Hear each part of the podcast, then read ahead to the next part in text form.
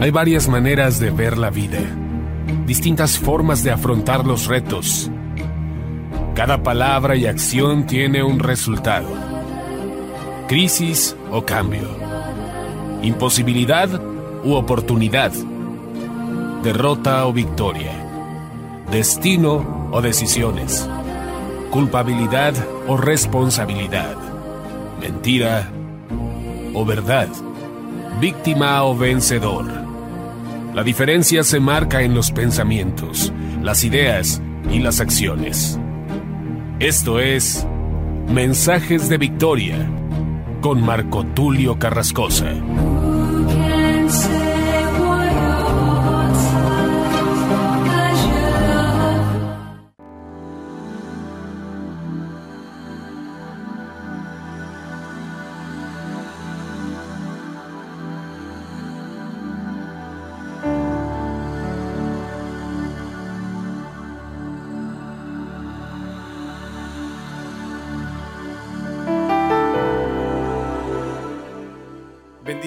Amados hermanos y amigos. Es un gusto saludarles nuevamente a través de la radio, a través de internet y poder compartirles un mensaje poderoso de la palabra de Dios. Hoy voy a compartirles un mensaje corto, pero muy interesante y a la vez reflexivo porque nos permite entender la manera en la que estamos viviendo, si estamos verdaderamente invirtiendo nuestro tiempo de manera correcta. Este mensaje no solamente es para ustedes, quiero decirles que a pesar de que invierto gran parte de mi tiempo, la mayoría de cosas que realizo tienen que ver con el reino de Dios, muchas veces me cuestiono si verdaderamente lo que estoy haciendo es lo que Dios quiere, lo que Dios desea. Quiero también que este mensaje no solamente sirva de una autocrítica, sino bien de una reflexión, de una catarsis en nosotros para poder decidir de una vez por todas darle lo mejor de nosotros a Dios. Y este mensaje es una palabra de exhortación para la iglesia, para que podamos reflexionar acerca de la importancia del tiempo y de lo que le invertimos a Dios y a nuestro tiempo de intimidad con Él, o bien a nuestro tiempo de oración. El título de este mensaje del episodio número 41 es ni una hora habéis podido orar. Esta palabra parece un reclamo, parece una exhortación, pero la realidad es que muestra la condición en la que estaban los discípulos con Jesús. Y puede ser que sea un mensaje para nosotros. Ahora, dicho sea de paso, hay gente que ora más de una hora, sin embargo, acostumbran a orar por tradición. Oran simplemente por una costumbre. Yo conocía a un pastor que oraba todos los días a las 5 de la mañana, pero jamás él tenía la disponibilidad de escuchar a otros porque él se consideraba el único digno o el único sabio para poder discernir un mensaje.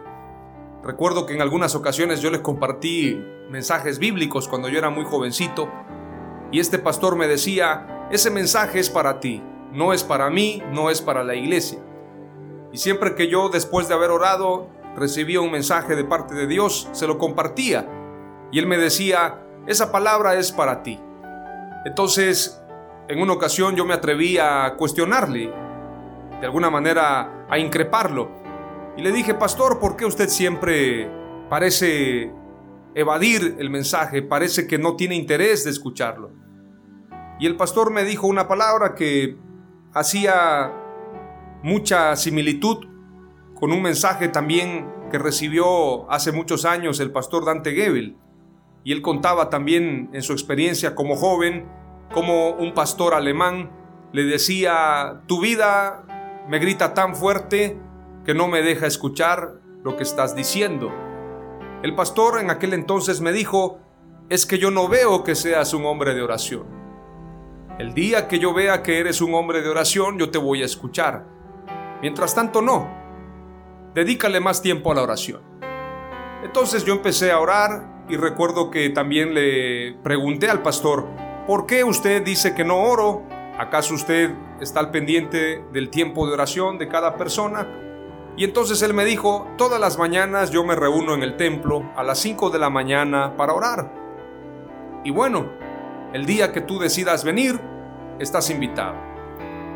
No era fácil porque levantarse a las 5 de la mañana implicaba estar por lo menos desde las 4.30 despierto, cepillarse los dientes, ponerse una ropa e ir a la iglesia para estar allí a las 5 de la mañana orando. Y comencé a hacerlo.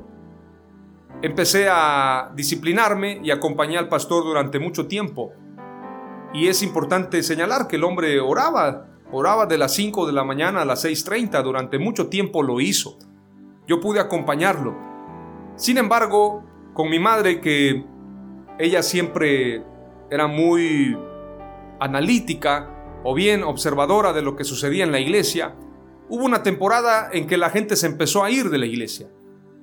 Familia por familia, diferentes personas, una a una se fueron retirando de la iglesia y habían diferentes razones por las cuales se estaban alejando. Algunos decían que les habían llegado pruebas, otros comentaban que tenían problemas familiares. Entonces mi madre dijo, tenemos que orar.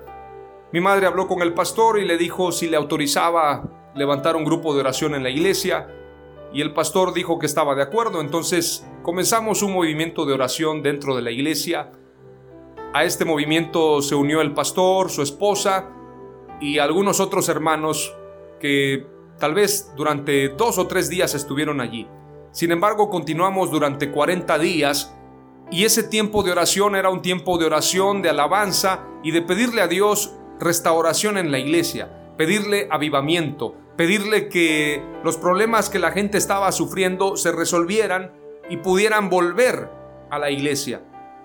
Pero sobre todo pedirle a Dios que su Espíritu Santo tomara el control en la iglesia. Lo empezamos a hacer durante cierto tiempo y pasado ese tiempo, amados hermanos, a manera de testimonio les cuento, la iglesia comenzó a multiplicarse empezó a llegar gente que nunca había ido a la iglesia, otros que sí habían estado en una iglesia pero se habían alejado, y había gente que daba testimonio que al pasar frente al templo sentía una convicción de pecado y un llamado de Dios tan fuerte de decir, voy a entregarle mi vida a Jesús. Literalmente la iglesia de tener una cierta cantidad se multiplicó y comenzó a crecer de tal manera que podemos decir que la iglesia entró en un avivamiento. Y éramos solamente unos cuantos orando en ese templo. Desafortunadamente, como usted sabe, muchas veces los pastores, los líderes, los ministros toman decisiones que tal vez no están tan enfocadas a lo que Dios desea, sino a lo que ellos consideran que es correcto. No recibimos nosotros ninguna oportunidad de servir a Dios más allá de orar, en el sentido de predicar o tener algún ministerio dentro de la iglesia. Porque en la iglesia solamente tenían ministerios aquellos que habían estudiado en una universidad, en un instituto, en este sentido más bien un instituto porque no había una universidad en aquel entonces. Entonces, de alguna forma, no había oportunidad. Sin embargo, yo había estudiado el primer nivel de diaconado y no recibí ese título porque curiosamente el hijo del pastor no me entregó ese título. Desconozco las razones, pero no me entregó el título del primer nivel de diaconado y eso me impidió estudiar el segundo nivel. Entonces yo me convertí en un autodidacta. Recuerdo que desde muy jovencito acostumbraba a descargar las prédicas de David Wilkerson tenía él una serie que se llamaba La serie y el púlpito o el púlpito virtual. Era una manera de predicar la palabra pero a través de escritos. Podías descargar los mensajes de David Wilkerson y era como una serie prácticamente. La serie del púlpito era en español este nombre y recuerdo que descargaba las prédicas y con mucha emoción, a veces descargaba cuatro o cinco, me las llevaba a la casa y era un adicto de los mensajes. De alguna forma, ese crecimiento espiritual me ayudó a discernir muchas cosas que estaban mal dentro de la misma iglesia. Tiempo más tarde, nosotros decidimos de alguna forma enfocarnos a la oración de manera personal, ya no tanto dependiendo de un ministerio o de una iglesia en particular. Llegué a la conclusión de que la oración es un tiempo de intimidad con Dios. Hay una oración familiar, hay una oración personal y hay una oración de iglesia. Las tres son importantes, pero la más imprescindible, la única oración que no puede quitarse de la vida del cristiano es la oración personal. Decidí convertirme en un hombre de oración a nivel personal y en un hombre que estudiara la escritura de manera personal. No me conformaba con lo que escuchaba en la iglesia, siempre iba a estudiar como lo hacían los de Berea. Y hoy te comparto este mensaje porque durante este tiempo he reflexionado que muchas veces nos involucramos tanto en el ministerio y en el trabajo que descuidamos ese tiempo de oración, ese tiempo de oración personal, ese tiempo de intimidad que nadie nos puede brindar, ni siquiera el más grande predicador, alguien que tenga mucha elocuencia o espiritualidad puede darnos lo que se recibe en la oración personal. Es que es un trato con Dios directo, y por lo tanto, si nosotros nos enfocamos en Jesús, nos enfocamos en Dios, vamos a tener crecimiento espiritual. Hoy voy a compartirte tres palabras clave importantes para la vida del cristiano. En base a este mensaje titulado, Ni una hora habéis podido orar. La palabra clave número uno se basa en Mateo 26, verso 36 al 46 y Marcos 14, verso 32 al 42. Dice la palabra de Dios. Entonces llegó Jesús con ellos a un lugar que se llama Getsemaní y dijo a sus discípulos, Sentaos aquí entre tanto que voy allí y oro. Y tomando a Pedro y a los hijos de Zebedeo, que eran dos, comenzó a entristecerse y a angustiarse en gran manera. Entonces Jesús les dijo, Mi alma está muy triste hasta la muerte Quedaos aquí y velad conmigo. Yendo un poco adelante se postró sobre su rostro, orando y diciendo, Padre mío, si es posible, pase de mí esta copa, pero no sea como yo quiero, sino como tú. Vino luego a sus discípulos y los halló durmiendo, y dijo a Pedro, ¿Así que no habéis podido velar conmigo una hora? Velad y orad para que no entréis en tentación. El espíritu a la verdad está dispuesto, pero la carne es débil. Otra vez fue y oró por segunda vez diciendo, Padre mío, si no puede pasar de mí esta copa sin que yo la beba, hágase tu voluntad. Vino otra vez y los halló durmiendo, porque los ojos de ellos estaban cargados de sueño. Y dejándolos se fue de nuevo y oró por tercera vez diciendo las mismas palabras. Entonces vino a sus discípulos y les dijo, Dormid ya y descansad.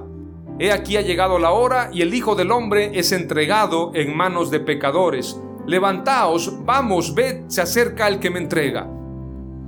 Ese momento de angustia de Jesús no solamente quedó marcado por la traición de Judas, sino porque los discípulos, los más cercanos a él, llegaron a tener un cansancio, una fatiga que de alguna manera les generó el estar dormidos en un tiempo importantísimo.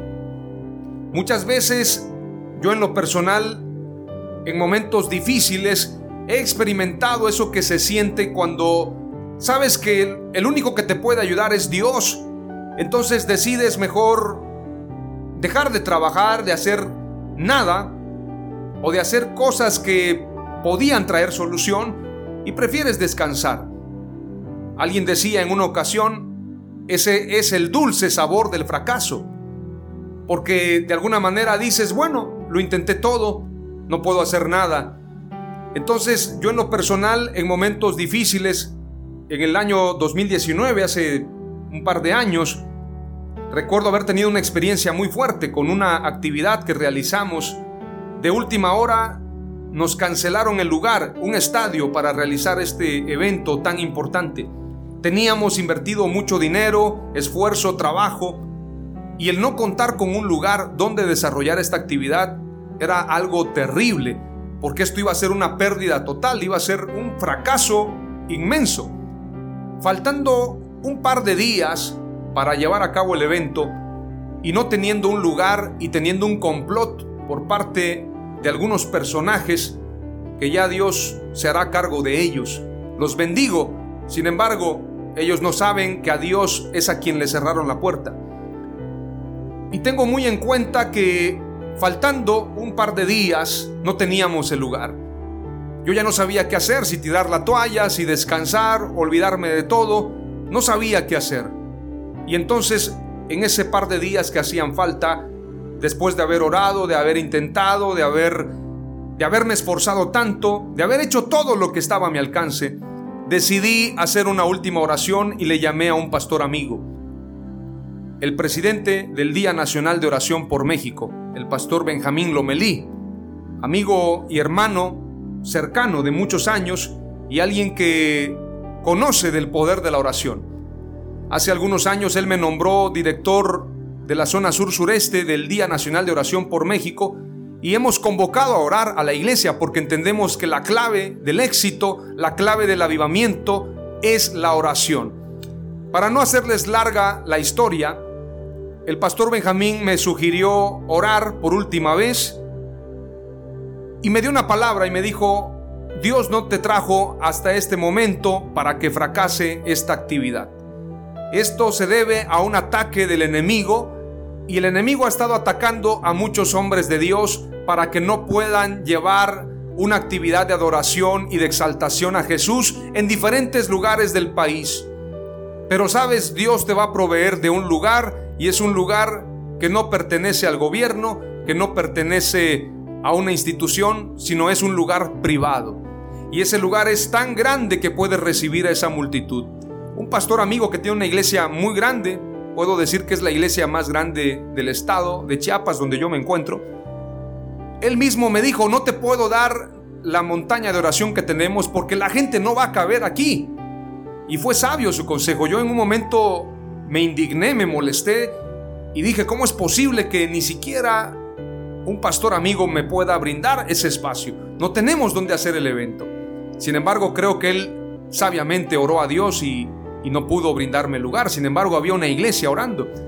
Dios nos proveyó de una explanada donde el presidente en campaña había realizado allí su cierre de campaña, un lugar para por lo menos 50 mil personas. Y logramos llevar a cabo la actividad.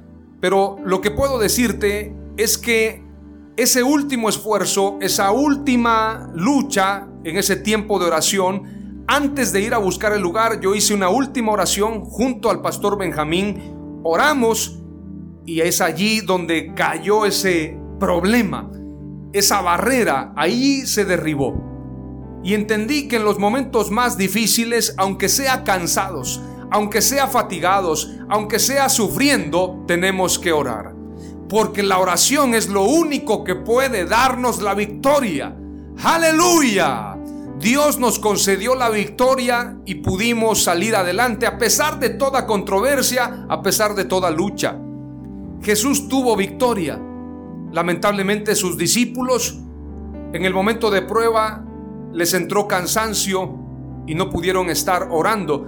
Pero gracias a la oración de Jesús, ninguno se perdió, sino solamente Judas, como dice la escritura, el que ya estaba determinado que sería quien entregaría a Jesús.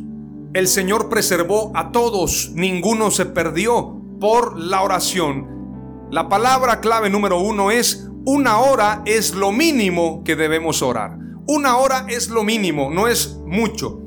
Hay gente que dice, oye, por lo menos ora 15 minutos. No, no, no, no, no, no. Comencemos a orar una hora apartémonos un tiempo para decir voy a apagar el celular, voy a suspender toda actividad y me voy a encerrar a orar por lo menos una hora para hablar con Dios, para que Dios me fortalezca y para que se haga su voluntad y no la mía.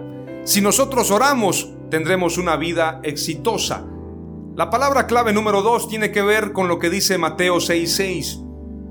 Pero tú cuando te pongas a orar, entra en tu cuarto, cierra la puerta y ora a tu Padre que está en lo secreto. Así tu Padre que ve en lo secreto, te recompensará en público. Jeremías 29:12 dice, entonces ustedes me invocarán y vendrán a suplicarme y yo les escucharé. Mateo 21:22, si ustedes creen, recibirán todo lo que pidan en oración. La palabra clave número 2 es, una vida de oración nos trae gran bendición. Es imposible que tú estés orando, que tú estés viviendo en oración y no tengas respuestas. Porque la escritura dice, clama a mí y yo te responderé y te enseñaré cosas grandes y ocultas que tú no conoces. Dios es fiel a sus promesas a pesar de nuestros errores, a pesar de nuestras debilidades, si nosotros nos humillamos y buscamos su rostro, Él siempre responderá del cielo, porque el corazón contrito y humillado no lo despreciará el Señor. Aleluya. La palabra clave número 3 tiene que ver con lo que dice precisamente Lucas capítulo 18, verso 1 al 8. Y antes de compartirte esta palabra clave, quiero decirte que la perseverancia en la oración muestra nuestro amor y nuestra diligencia. La palabra perseverar es mantenerse firme y constante en una manera de ser o de obrar. La diligencia es una virtud. La diligencia es la virtud cardinal con la que se combate la pereza. La diligencia procede del latín diligere, que significa amar pero en un concepto más concreto que de su similar latín amare, que es más general, la palabra diligencia procede del verbo latino diligere, que curiosamente significa amar. Es decir, si nosotros amamos a Dios, vamos a ser diligentes, vamos a vencer la pereza. Una persona diligente es la persona que pone mucho interés esmero, rapidez y eficacia en la realización de un trabajo o en el cumplimiento de una obligación o encargo. Dios nos ha encargado que velemos y oremos y tenemos que hacerlo con diligencia. Lucas capítulo 18, verso 1 al 8 dice, también les refirió Jesús una parábola sobre la necesidad de orar siempre y no desmayar, diciendo, había en una ciudad un juez que ni temía a Dios ni respetaba a hombre había también en aquella ciudad una viuda, la cual venía a él diciendo, hazme justicia de mi adversario. Y él no quiso por algún tiempo, pero después de esto dijo dentro de sí, aunque ni temo a Dios ni tengo respeto a hombre, sin embargo porque esta viuda me es molesta, le haré justicia, no sea que viniendo de continuo me agote la paciencia. Y dijo el Señor, oíd lo que dijo el juez injusto, ¿Y acaso Dios no hará justicia a sus escogidos que claman a Él día y noche? ¿Se tardará en responderles? Os digo que pronto les hará justicia. Pero cuando venga el Hijo del Hombre, ¿hallará fe en la tierra? Este pasaje nos habla de la perseverancia en la oración. Colosenses 4.2 dice, dedíquense a la oración, perseveren en ella con gran agradecimiento. Le demos gracias a Dios. Efesios 6.18 dice, Oren en el Espíritu en todo momento con peticiones y ruegos. Manténganse alerta y perseveren en oración por todos los santos. Romanos 12:12. Alégrense en la esperanza, muestren paciencia en el sufrimiento, perseveren en la oración. Primera de Pedro 4:7 dice, pero el fin de todas las cosas se acerca. Sean pues ustedes prudentes y de espíritu sobrio para la oración. Es decir, de espíritu despierto. En otra versión dice, mas el fin de todas las cosas se acerca, sed pues sobrios y velad en oración. Tenemos que estar despiertos. La palabra clave número 3 es la siguiente. Perseverar en oración muestra amor y diligencia. Las tres palabras clave que te he compartido el día de hoy son, una hora es lo mínimo que debemos orar. Diario, todos los días, para estar verdaderamente apegados a Dios. Por lo menos una hora. Por lo menos apartar un tiempo para Dios. Para nosotros con Él. Número dos, una vida de oración nos trae gran bendición. Si no lo haces, solamente por la importancia que tiene la oración, hazlo por la bendición que vas a recibir. Hagámoslo por eso, porque Dios bendice al que le busca. La escritura dice que Dios es galardonador de los que le buscan. Así que si tú buscas a Dios, busca su rostro en oración, tendrás gran bendición. Es una promesa de Él. Clama a mí y yo te responderé y te enseñaré cosas grandes y ocultas que tú no conoces. Y la palabra clave número 3 es la siguiente. Perseverar en oración muestra amor y diligencia. Si nosotros no oramos, no podemos decir que amamos a Dios. Porque la oración es nuestro tiempo de intimidad con Él. Oramos a Dios y deseo con todo mi corazón que esta palabra de autocrítica y de llamado para ti y para mí verdaderamente lo podamos poner por obra. Oramos a Dios. Padre amado, reconocemos este tiempo y la oportunidad que tú nos das de esforzarnos en llevar a cabo la oración, en llevar una vida de oración. Te pedimos, Padre, que no nos metas en tentación, que nos libres de todo mal y que no oremos por necesidad, porque estemos en una crisis, porque lamentablemente la humanidad acostumbramos a orar cuando estamos en problemas. Señor, que seamos entendidos y que oremos por gratitud, sabiendo que tú eres el dueño de todas las cosas y que tú bendices al que de mañana te busca. Que disfrutemos ese tiempo de oración y crezcamos en espiritualidad.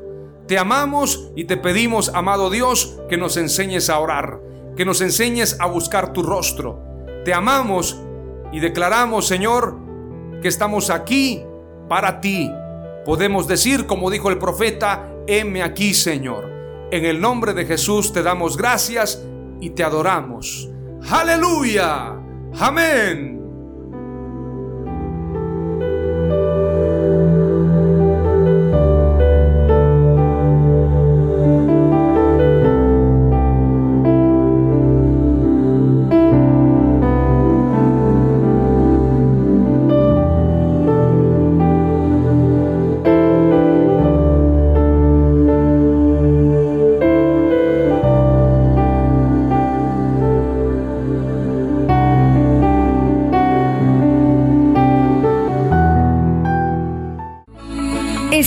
Mensajes de Victoria con Marco Tulio Carrascosa. Gracias por escucharnos y seguirnos en nuestras redes sociales. Si deseas invitarnos a tu ciudad, escríbenos por inbox o al WhatsApp 961 66 882 99 961 66 882 99.